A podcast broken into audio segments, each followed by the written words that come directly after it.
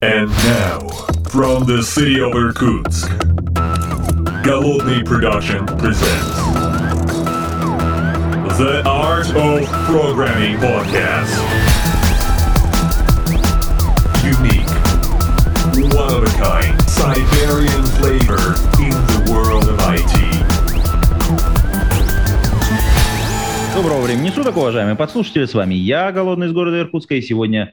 э, э, И сегодня я не в Иркутске внезапно, я сегодня в городе Поребриков, и здесь э, в своей виртуальной студии нахожусь, и вместе со мной в этой виртуальной студии по ту сторону экрана находится э, коллега, но, так сказать, э, несмотря на то, что я работаю... э, мы, мы вместе работаем в одной индустрии, однако он, так, мя- мягко сказать, человек, который двигает индустрию практически в одно рыло, в одно жало. Э, Максим, Максим Лапшин, он же владелец компании Early Video. Конечно, там за, за тобой, Максим, большая компания, которая, ну, честно говоря, делает фантастические вещи. Максим, здравствуй.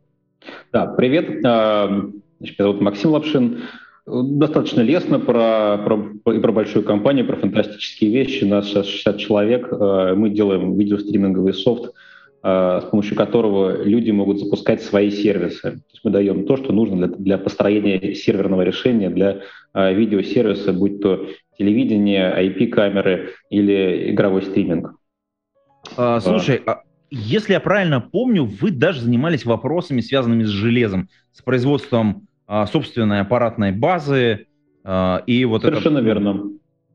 Совершенно верно. Мы, мы сейчас, э, у нас уже есть и свое железное решение, мы продаем клиентам, и э, отладив это на, на чужом железе, мы сейчас готовим, э, у нас вот этой, этой осенью уже приедет вторая ревизия нашей собственной платы, а первую я показывал весной. То есть мы собственные материнские платы для серверов уже делаем.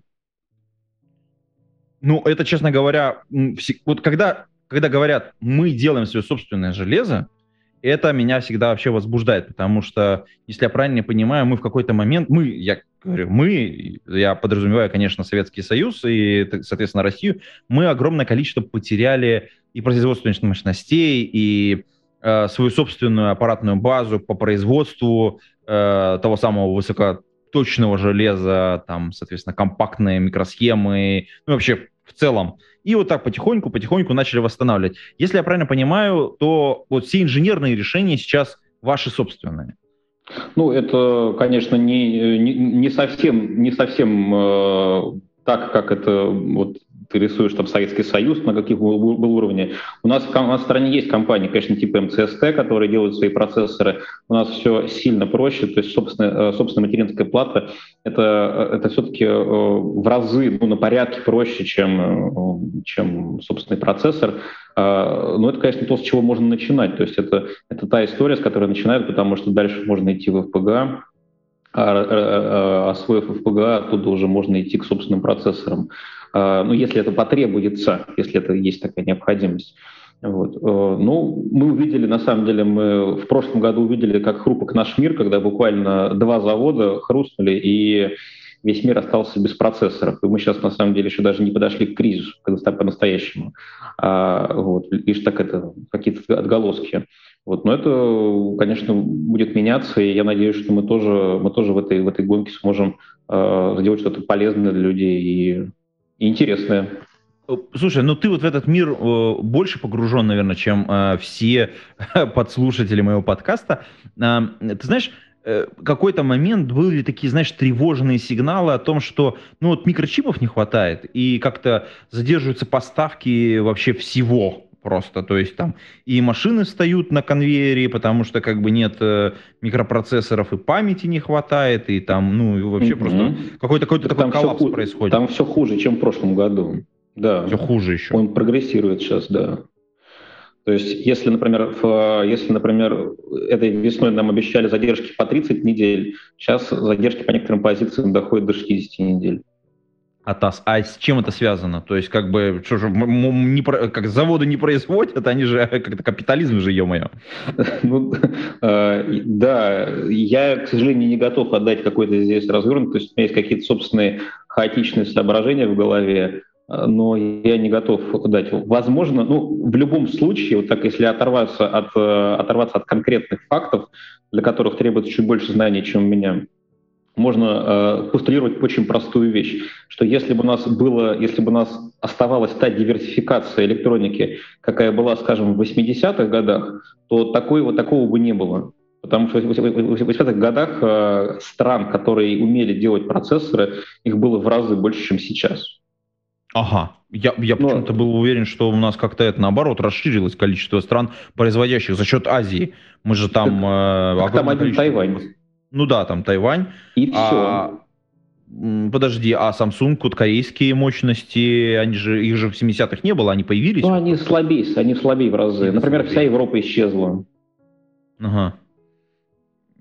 Ну да, вот. хорошо. Я, видишь, и как бы не погружен как бы в тему, поэтому как бы сложно. Но выглядит это как такой апокалипсис. Типа как бы раз, у тебя вся электроника пропала практически. Ты такой типа, чё?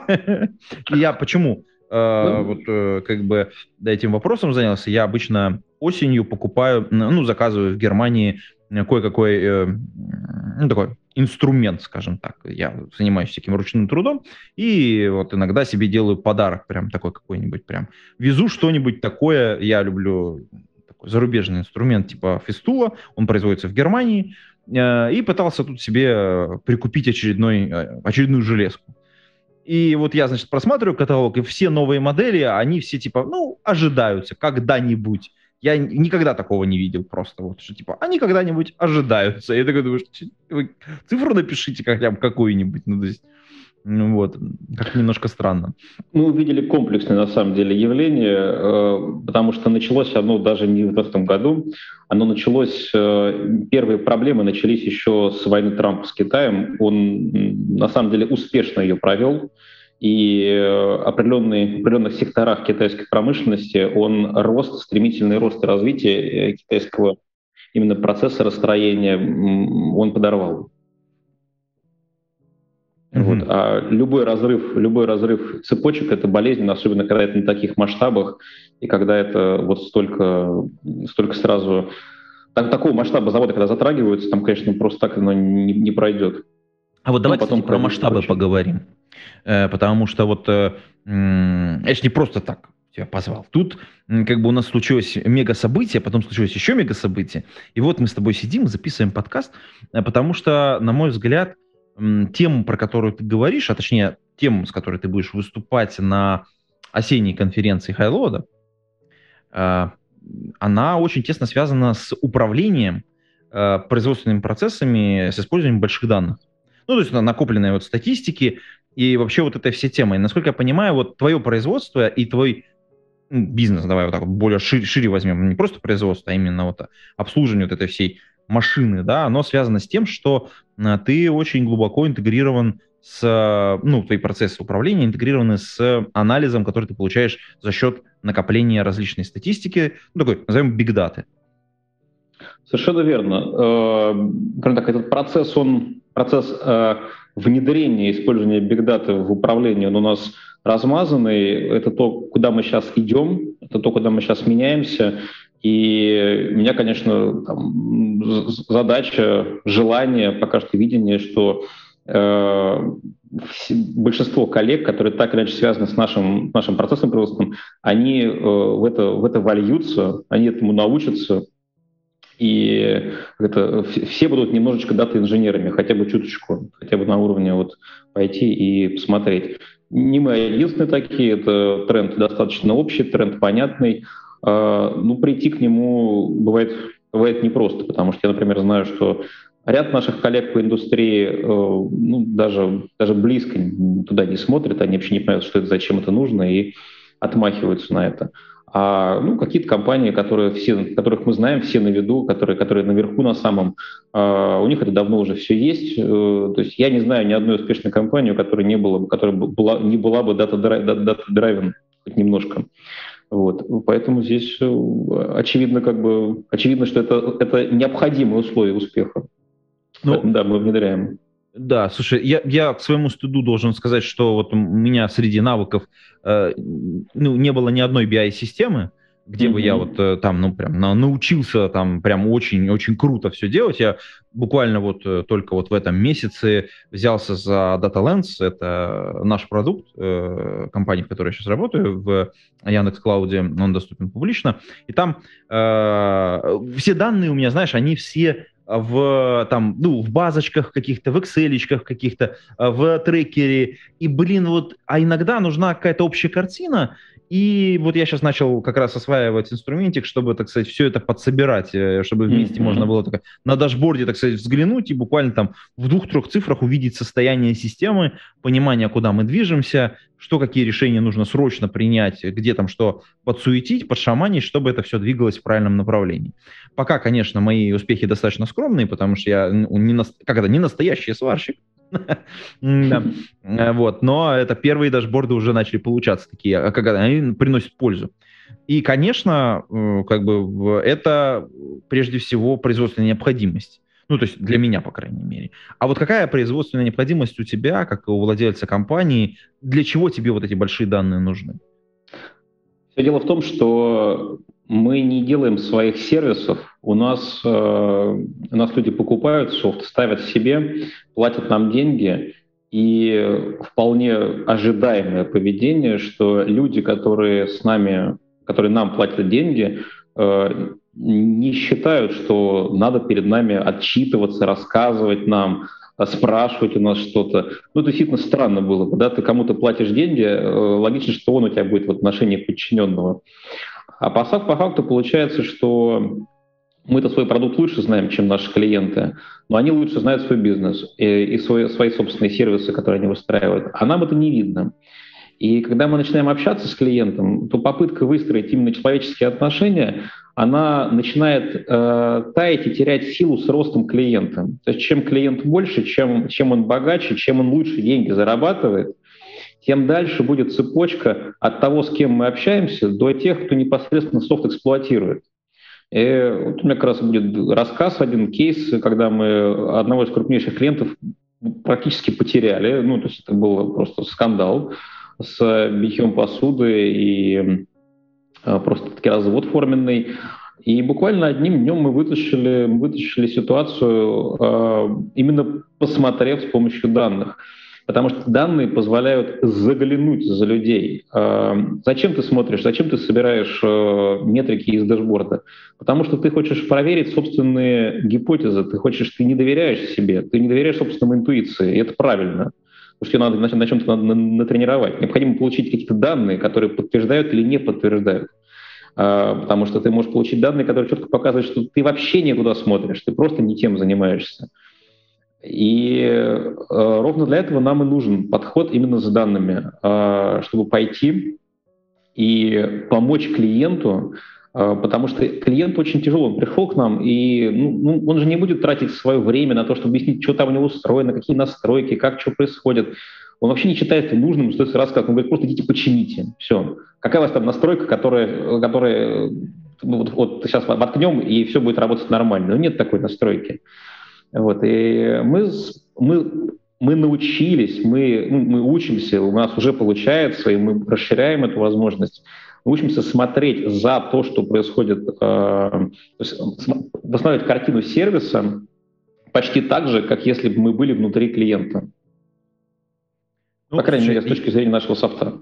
Ага, я, я на самом деле вот э, кажется, что вот эта история, чем сложнее продукт, тем, тем важнее вот это вот э, понимание, а что там внутри него этого продукта происходит. Потому что, приведу такой пример. У меня, значит, э, знакомые, э, скажем так, участвовали в процессе э, пусконаладочных работ вот э, такого огромного станка, ну такая даже не станок называется, это пятиосевая станция такая, мазок э, японское э, чудо, можно так сказать. Э, это инженерный такой блин, это комната целая, блин, по, по, там меняющиеся головки, там все это крутится, вертится. И вот пока они полноценно это все настроили, э, как бы понятно, что вот ты ее поставил по-настоящему, запустил, оттестировал, и вот, вот потом и, и потом еще огромное количество диагностической информации собирается с этого станка постоянно, пока он работает. А он работает 24 на 7. То есть он не останавливается просто. Mm-hmm. Потому что он стоит таких колоссальных денег. Просто мама дорогая. И они говорят, поток вот этой информации, а, сбор ее для того, чтобы ну, поднастроить, чтобы понять, а вот в каких режимах мы дальше будем это эксплуатировать, а поменяется, не поменяется, а, ну, понятно, что ты покупаешь такой станок, чтобы делать какие-то уникальные вещи. Ну, то есть, прям, то есть там нагрузки бывают прямо очень такие весьма специфические.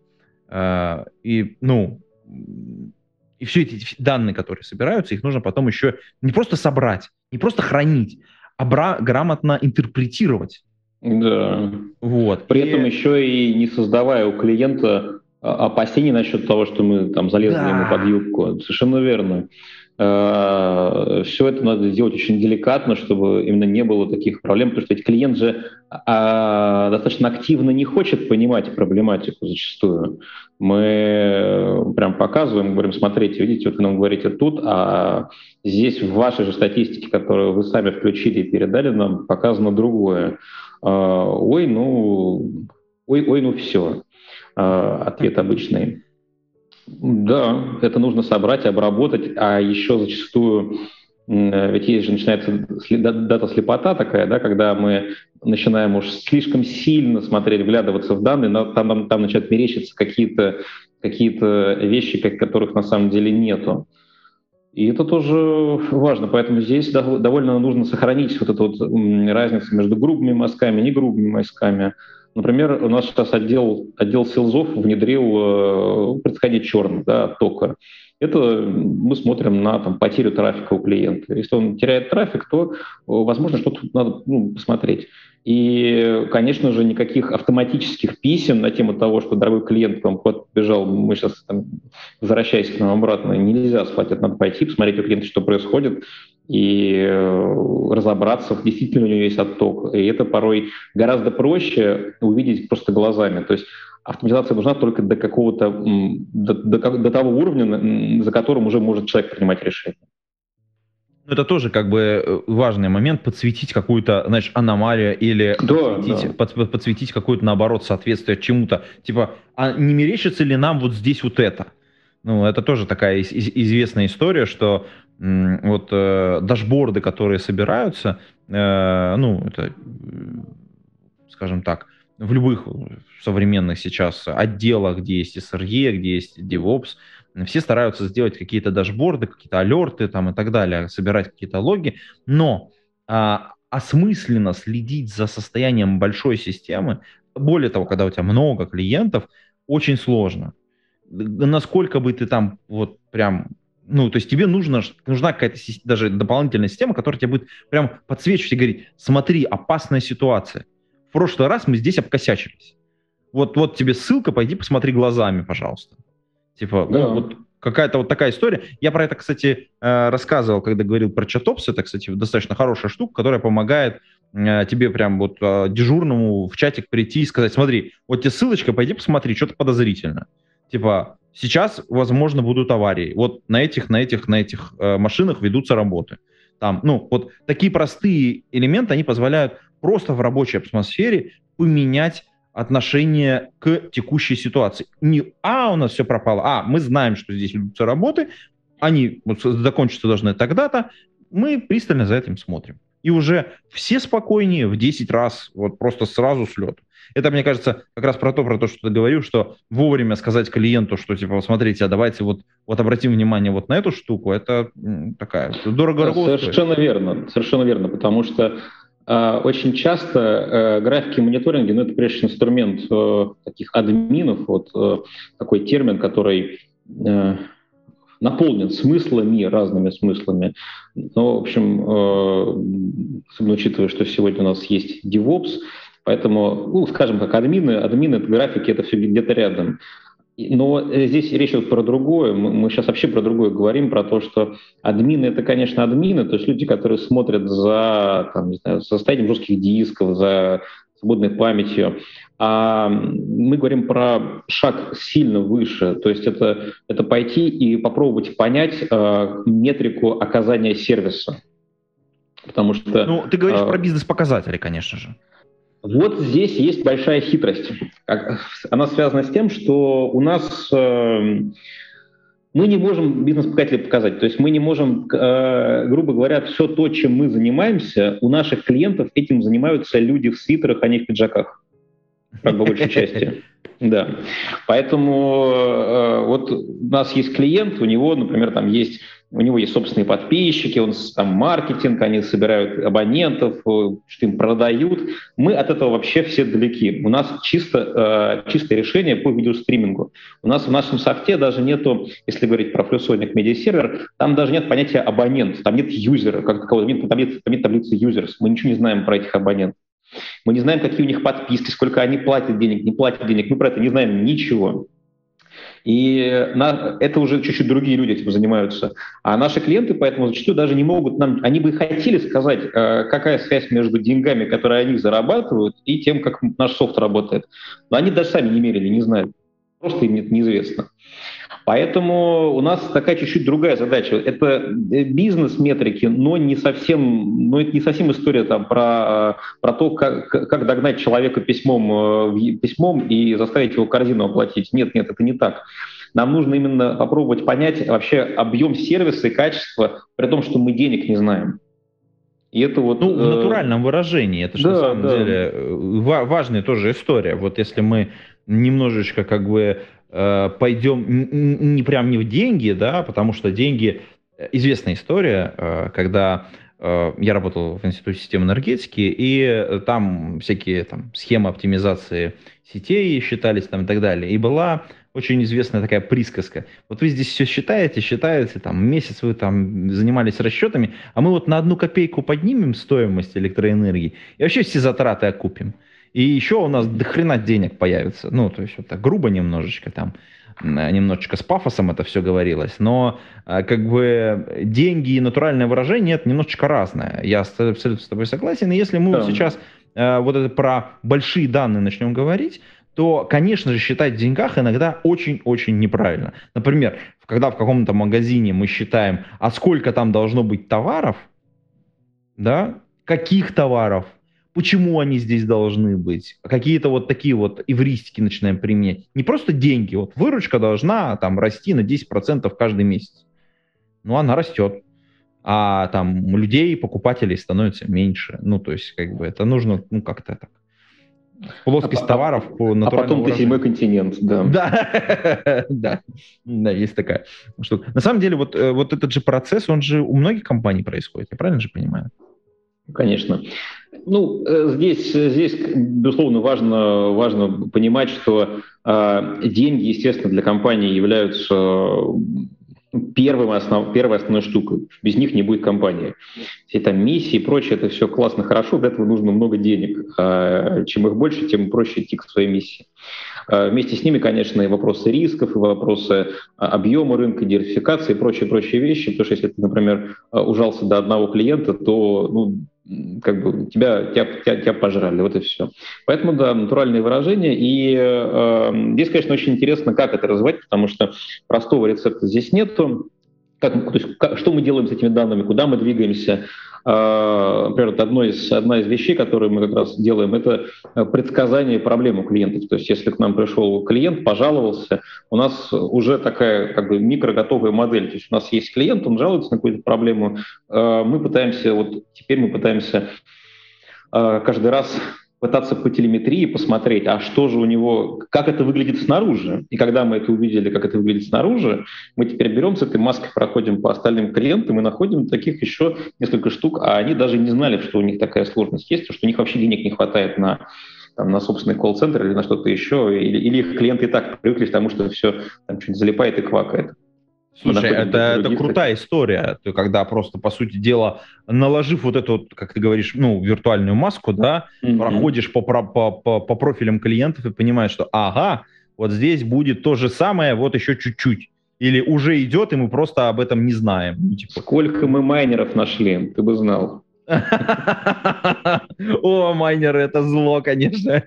У нас тут э, запускали э, курс по обучению раздавали всякие гранты. Это, это, конечно, война была, кино и немцы, короче, мы тут да. столько поели этого. да. Э, давай вернемся немножечко, кстати, к данным, потому что вот э, когда мы говорим, ну, прошелся с маской по данным клиентам, блин, во-первых, этих данных дофига. Ну, просто, ну, то есть, как бы, э, чтобы тебе... Ну, объемы. Объемы, это же где-то хранить надо. Чем пользуетесь? Какие-то есть хорошие практики? А, будешь ли ты об этом рассказывать? Слушай, дефолтный, дефолтный, дефолтный сторож для всего, что тебе для, для как бы это ClickHouse сегодня стал. А, тут, тут, тут я даже не знаю вообще, когда еще у человечества появится что-то такое прям, что будет сможет ли его заменить. То есть это как вот у нас есть, мы знаем, есть, есть э, веб-сервер, и мы знаем, о чем идет речь, да, что да, и да, как да, бы, да. зачем тебе нужен другой, непонятно. Так здесь, так же здесь. Есть вот база данных для хранения, для хранения э, логов и, и статистики, и телеметрии. А зачем нужна вторая? Надо же пойти так подумать, разобраться, обсудить, а точно ли нужна какая-то другая. Поэтому, конечно, это ClickHouse, это запись в него, это огромные широченные, широченные строки, это куча данных, которые, э, которые мы э, принимаем от клиентов, когда они все включают телеметрию. Вот. И то, что э, мы даем сервисы в ответ клиентам, и, конечно, стараемся помогать им. Я в какой-то момент, кстати, начинаю думать, а вот мы же, ну, как бы, ну, любая там коммерческая компания пытается собрать вот вот сейчас данные, чтобы потом анализировать. Кто-то собирает в прок, кто-то уже извлекает из этого, вот как вы, например, уже перешли ну, к стадии, а давайте мы теперь как бы начнем решать проблемы. Ну, по крайней мере, вы угу. активно двигаетесь и на, находите свои собственные паттерны. Очень круто, что ты об этом будешь рассказывать на конференции, потому что, мне кажется, для многих это прям, ну, как бы такой хороший шаг, типа подтверждение, что они двигаются в правильном направлении. Но вот я пытаюсь себе представить, не знаю, блин, какой-нибудь магазин, ну, любой, мы упомянули тут магнит, ну, естественно, там всякие там перекрестки и прочие все там, ну, а, они же все, ну, там колоссальный объем данных. Вот этой вот этой вот базовой первички, вот этих вот первичных данных. Конечно. Э, он просто, ну, не знаю, несопоставимый. То есть это даже не страна, э, ну, ну, хотя нет, это страна, по сути дела, такая вот огромная, по, сути дела, страна, которая распределенно собирает информацию о многих-многих-многих транзакциях, многих-многих-многих людей. Колоссальный объем информации, колоссальный объем а, повторяющихся паттернов. Ну, людям кажется, что они снежинки, уникальные, уникальные, но когда вас таких уникальных очень много, то внезапно получается, что э, вас можно кластеризовать и и нет, вы, вы не уникальны. Ну, на, на, я, да, я надеюсь, что дата-инженерам там, того же Магнита или X5 повезло, и они могут людей как кластеризовать, потому что, скорее всего, у них с этим отдельная боль, печаль и э, на тему того, что не получается кластеризовать. Ну, наверняка какие-то у них какие-то общие у них тенденции они видят. Э, слушай, а вот как ты смотришь вообще, вот технологически есть сейчас ограничения для того, чтобы собирать вот эти вот э, данные, анализировать? Э, насколько это дорого? Ну, по Но... своей экспертизе, вот как-то вот оцени. Ну, сбор, тут, тут, да, тут штука какая, что э, значит, э, инженеров только, только дай, им, дай им дорогу, да, вот мне, например, товарищ э, рассказывал, про, про Uber, что ли, про 2 миллиона, в общем, как, короче, да, не помню, какая, какая компания такая вот на слуху, ну, 2 миллиона строк в секунду пишется. Это, конечно, хорошо, но куда столько? То есть э, с ними что-то сделать потом достаточно сложно. Э, ограничения здесь, ограничения здесь э, прежде всего, наверное, я бы сказал так, это в построении тех моделей, гипотез, которые потом ты с этим хочешь сделать. Потому что если данных чудовищно много, то это будет как-то самая попытка напиться из, из бронзбойта. Вот они хлещут, а те, их обработать это может, может стать слишком, слишком сложно. Приведу простой пример. Например, мы собираем с плеера события, и можно пойти и собрать с плеера там, каждый, каждый маленький чих, который с него происходит. И таким образом за сессию проигрывания видео собрать, ну, например, там, тысячи три каких-то событий. Насколько они нужны? То есть это значит, что кто-то должен их положить куда-то, как-то место это разметить. А, я уж не говорю там про такие банальности, как железо, Благо, харды сегодня дешевые как никогда и дешевеют прямо на глазах. Вот. А вопрос в том, что потом их надо достать и из них сделать что-то что более сложное. И здесь вдруг внезапно выясняется, что гораздо более простой агрегат, который сделал человек не инженер, а например, продукт, который был, э, ну, просто там, человек взял на питоне какую-то штуку собрал, и она у него собрала в 10 тысяч раз меньше данных, и при этом на самом деле он собрал только то, что нужно. Вот здесь есть проблема сбора данных вперед. Когда мы не знаем, что собирать, мы собираем всякий ненужный хлам, а тот, который нужен, все равно не собираем. И потом, когда ты приходишь и говоришь, мне нужно, приходит продукт, говорит, мне нужна вот такая-то цифра. Блин, мы собрали 250 цифр, кроме нее одной, и мы не можем ее вычислить даже. То есть, значит, все, что, все, что вот все эти залежи за последние 10 лет лежат теперь просто мертвым грузом, они не нужны. Оттуда берется и такая вот истеричная, прям давайте писать все, первичку все. Это тоже правильно. Но, э, как оказывается, ее, как правило, зачастую не хватает. Вот, поэтому писать много данных можно. Насколько это нужно, к сожалению, я даже сам видел, как зачастую это просто превращается в такую техническую мульку для людей, которые это отвечают. Они начинают говорить, вот, а у нас тут очень много данных, гораздо больше, чем нужно было. Да, но эти задачи решаются Excel. -кой. Все, что вы сделали, заливается в одну Excel и не подсчитывается. Слушай, да. А, но, кстати, э, вот у нас тут есть разные применения – Давай немножечко к скандальной части перейдем, потому Давай. что кажется, кажется, кажется, что э, есть люди, которые, вот собрав когда-то какие-то данные, на них приняли какие-то решения. Я, конечно, намекаю на ту самую Xolu. А, а я думал, ты про налоговую, которая опять деньги берет, отнимает. Подожди, подожди, у них все правильно. Они посчитали все деньги, сказали, вы нам должны. А где? А вот у нас все записано.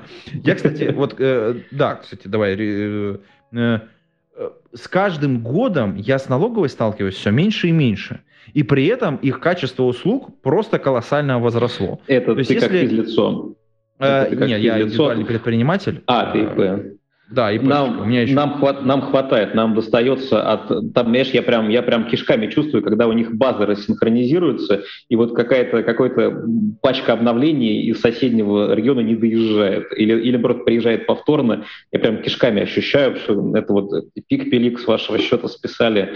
Ну ладно, ничего, потом разберемся.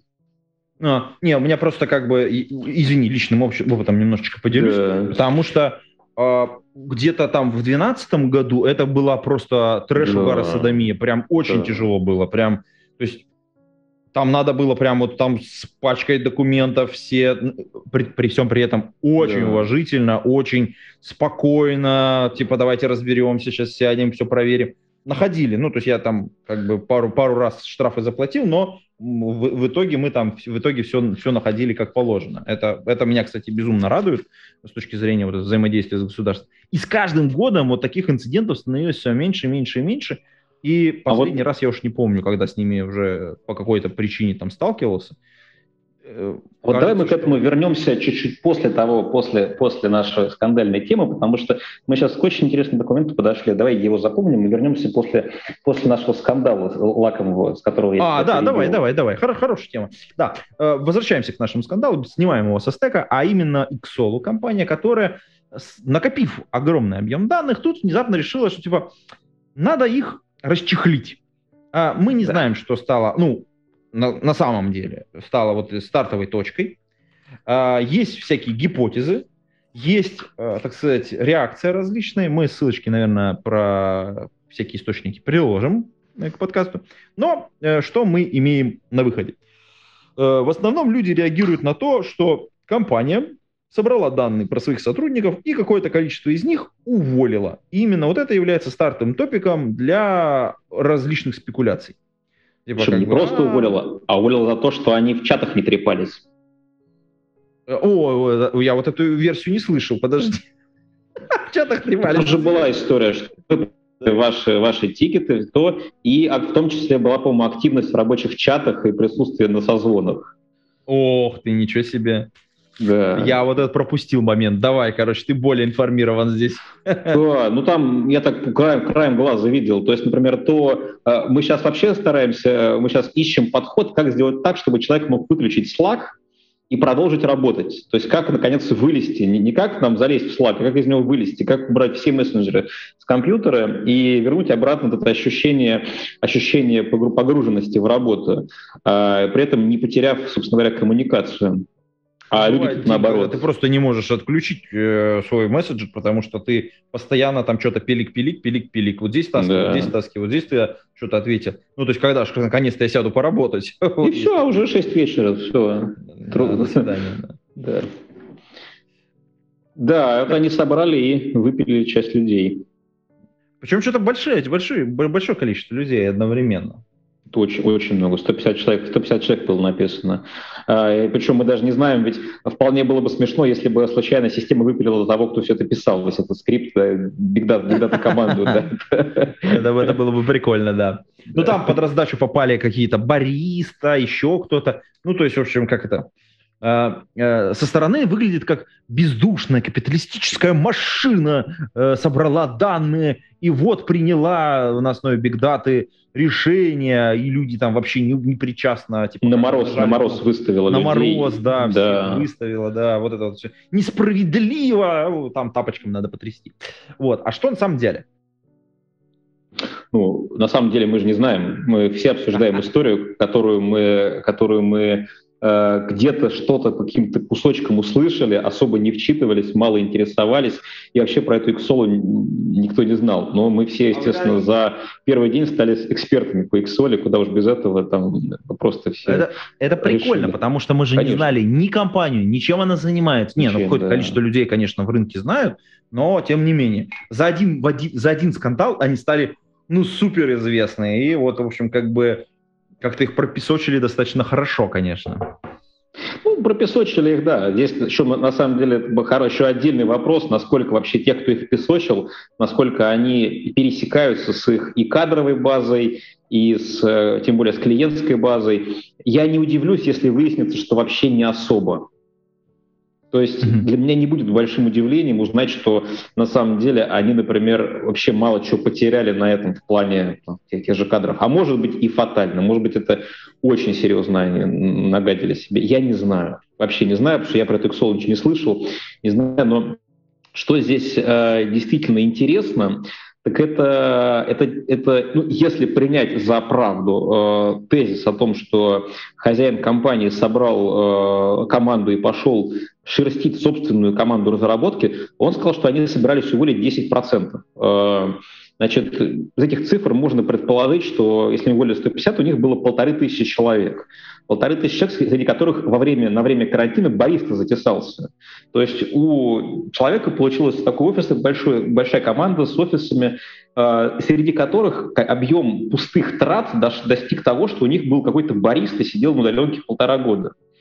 И если бы не вот эта команда, которая собрала, ему подсветила этого бариста, он бы даже не знал, что там он платит какому-то человеку за фактически просто ну, ну, за, за ничего не делание. То есть это он просто ему какую-то пенсию платит. Вот. И это вопрос очень интересный, как человеку, который находится на уровне там, трех-четырех иерархий от, от, вот, от, от низа, уже не говоря про то, про то, что выше происходит, как ему получить э, какие-то еще э, сведения и знания про собственную компанию или про какую-то другую структуру, э, кроме как пойти и спросить об этом руководителей. Уже, э, э, руководители ему уже сказали, да, и э, видно, что про того же Борису несчастного уже пропустили, что сами не посчитали важным или нужным или что-то еще. Вот. И это вопрос такой, вопрос э, э, внедрения метрик в, ну, в, в, в команду. Он не вчера, не, не вчера возник. Это не что-то такое, что придумала компания Xolo. Это вообще очень давнишний болезненный объем, просто болезненный вопрос мы хорошо знаем, как Amazon поступает с людьми, которых тоже там как значит э, беспощадно выгоняет на мороз, не дав пописать даже, э, слышали. Поэтому это все очень э, популярная тема, и просто почему-то Pixel так стало вдруг резко популярной из-за скандального, из-за скандальной и хамской подачи всего этого. То есть, ну, подача была действительно грубая, хамская, скандальная, такая прям эпатажная. Э, я не знаю, какой был, какая была цель. Может быть, цель и была как раз в том, что мы сейчас это обсуждали. Если цель была такая, то ее добились. Если цель была э. э, какая-то другая, ну, мы не знаем, какая другая цель была. Ну, давай рэперных точек еще расставим вот в этом рассказе. Mm-hmm. А, значит, ну, понятно, да, у нас есть руководитель, у него есть подчиненные, и в нормальном соотношении а, у одного руководителя, ну, более там а, прямых э, там 5-6 э, директов, максимум. ну, 10 да. максимум, 10 это вообще уже, ну, честно говоря, знаешь, зашиваться должен человек, потому что с каждым из них, ну, хотя бы по разу в неделю надо встретиться. Ну, то есть, чтобы там как-то вот вообще в теме быть, э, больш... это же большие куски работы, скорее mm-hmm. всего. То есть вот один к пяти, один к семи, наверное, вот, наверное, более-менее нормальное такое соотношение. Ну да, обсуждаемый вопрос. Но это явно не полторы тысячи. Ну, как, конечно, да, да, да. То есть, соответственно, как бы дальше эта структура, как она, размножается вниз, и, соответственно, строится какая-то лестница, и эта иерархия автоматически образуется.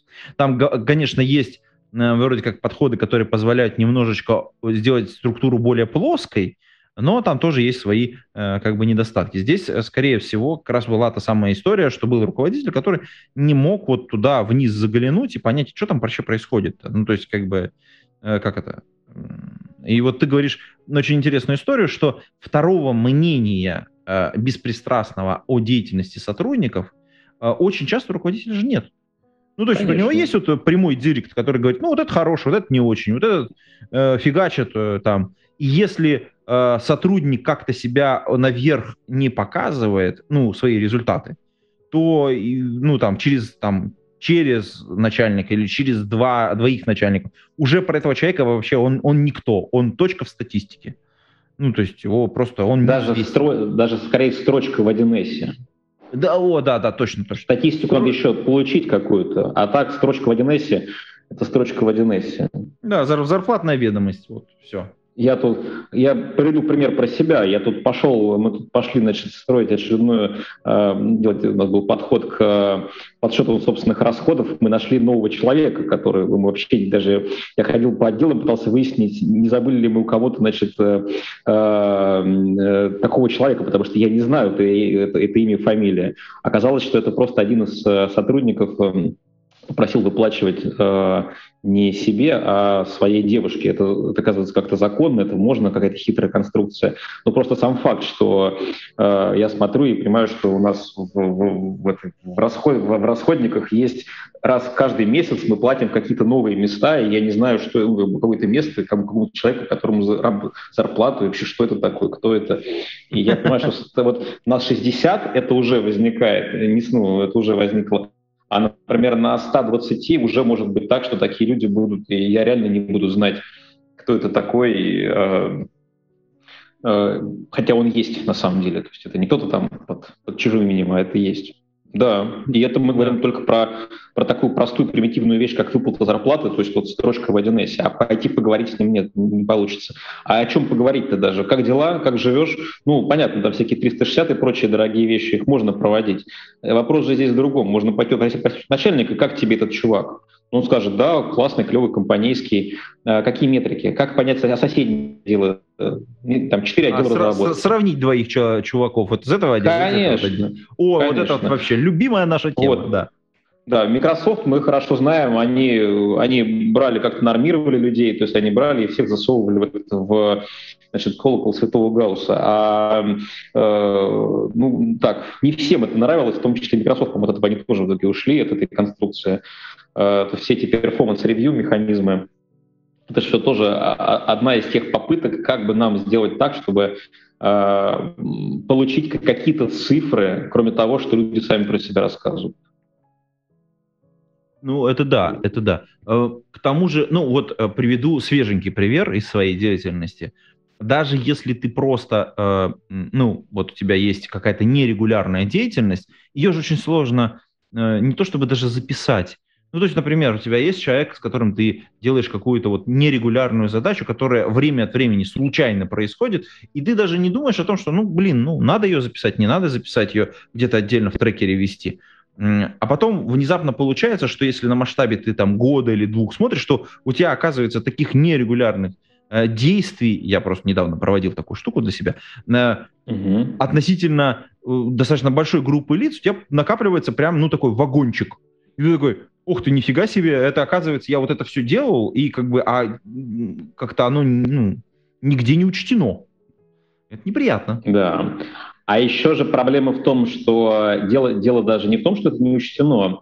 То есть не, э, проблема здесь не только в том, что э, там, тебе где часы? Почему у тебя не 8 часов в день э, ты учитываешь? Ой, это да, на, наша любимая. С этим, да. с этим, кстати, да, мы, мы время трекаем, но когда у нас человек каждый день указывает 8 часов, мы идем разбираться, потому что это, короче, это бред какой-то. То есть э, ну, человек, человек не может каждый день э, работать 8 часов, вообще это, это ненормальность просто. То есть ты, ты должен плавать, это должно плавать. Вот. Конечно. И вопрос не в том, что ты это время не затрекал, а в том, что эту связь не увидели. То есть э, человек, который сидит сверху и пытается понять, как же, как же вас пересадить, может быть, тебе надо просто в другой отдел пересадить вообще или перестроить. Он эту связь не видит. Ну да. Вот то, что, Меня, то, кстати... что к тебе ходят и спрашивают, возможно, ты в компании уже выполняешь роль какого-то, какую-то другую роль на самом деле. Если к тебе, например, если у тебя из 8 часов там, рабочих в день, хорошо, кого я обманываю, 8, из твоих, значит, 16 э, часов э, у тебя на самом деле 7 уходит на общение с коллегами, то, возможно, на самом деле это и есть твоя роль, которую, которую ты делаешь, и она гораздо круче, интереснее, эффективнее для всех, чем, э, чем там, вот та должность, на которой ты сидишь формально. И, может быть, надо уже тебя туда отправить, а не как бы... Потому что ведь ты же тоже, ты же находишься в каком-то отделе, там за тебя начальник отвечает, ему спрашивают, почему там вот, почему он ничего не делает, да потому что он хоть всем помогает, да что ну, пускай делом займется, тогда он будет не помогать другим, возможно, все будет хуже. А если это все вести, то тогда можно увидеть такую взаимосвязь между, между людьми, между отделами. Ну, вот эта, кстати, составляющая, она же вот в этом скандале вообще не просматривается. Мне кажется, вообще. люди, э, да, они как бы такие, типа, блин, они возмущены. За нами следили, за нами собирали, потом автоматически все приняли какие-то решения. Чуваки, ребята, вы окститесь, полторы тысячи человек, они как бы, возможно, сейчас будут работать, ну, за счет вот этого, там, вот этой собранной базы, понимания, а что они на самом деле делают, а как они это делают, с какой скоростью они делают. Ведь можно будет понять, как э, производственный процесс, может быть, перестроить, оптимизировать, может быть, э, принять какие-то хорошие управленческие решения. Это хоть какие-то управленческие решения, основанные на данных. Ну, здесь, да, здесь, э, здесь много, много было дискуссий на тему, на тему Xol, э, в том числе от людей, которые гораздо глубже погружены в какие-то вопросы управленческие. Э, ну, правда, не так много это было от тех людей, кто владеет компаниями подобного размера. Я больше видел дискуссии от тех, кто либо поменьше, либо вообще находится в роли подчиненных. Я не знаю, насколько правильно или неправильно там все было, тем более, повторюсь, нет ощущения, что мы видим полную картину, а, настолько странная, какая-то нелепая вся эта картина. А, но время безусловно, покажет, кажется. Да, время покажет, время покажет, э, потому что ну, как-то тяжело даже поверить в то, что человек вот так странно ведущий себя действительно владеет и управляет компанией. Э, ну ок, бизнес, бизнес рассудит. Вот. А вопрос, конечно, в том, что э, какое огромное количество компаний, в которых даже подобных мер вообще не ведется. Слушай, а в этом смысле, кстати, надо сказать, что вот хоть какая-то вот эта вот статистическая информация, которая позволяет планировать деятельность, ну, не только как бы на нижнем уровне, но в принципе, вот как ты говорил, э, с некоторым смысле такой промежуточных бизнес-составляющих каких-то в натуральном выражении. Она, это же, по сути дела, ну, такой классический госплан. Ну, такой. Ну, то есть вот... Ну, госплан, да, это вот скорее, это скорее к магниту, знаешь, как относится такая, такая история, вот э, сколько завести бананов да, э, в магазин. То есть если, например, какая-то нейросетка нащупала, что я приехал на дачу с детьми, Значит, э, потому что первые там, три дня я ходил с бананами, а их нету. Значит, она должна дать команду, все-таки привезите бананы, там явно кто-то при, приехал, кто их будет есть. Вот. И потом вовремя прочухать, что... Э, уехал, да? Сентября, уехал, да. 1 сентября все в школу с дачи уехали, бананы больше не нужны. Но, опять же, тоже интересный момент, что э, когда мы м, вот такие вот штучки находим, э, они начинают суперэффективно работать. И в этот момент возникает эйфория, что вау, мы короли данных, мы собрали, вот мы придумали, мы нашли какую-то штуку, которая вот начинает прям эффективно нам приносить какой-то вот там, не знаю, бешеный какой-то профит? Ну, бешеный, не бешеный, но, э, наверное, да, наверное, наверное, действительно бешеный, наверное, действительно сильный. Э, особенно учитывая, что подобные меры поз позволяют принимать решения централизованно. То есть э, тебе не нужно нанимать э, 20 тысяч очень квалифицированных управляющих э, в магазины по всей стране. Тебе достаточно набрать 20 или 100 э, инженеров э, в центре, которые э, смогут, может быть, не так, конечно же, не так хорошо, как это сделают управляющие на местах, но они смогут сделать систему, которая довольно поднимет эффективность. Потому что нет 20 тысяч хороших людей, которых можно поставить на управляющих магазинах. Их просто нет в стране. Хороших вещей всегда мало. Вообще, Конечно. хорошего всегда очень-очень мало. Да.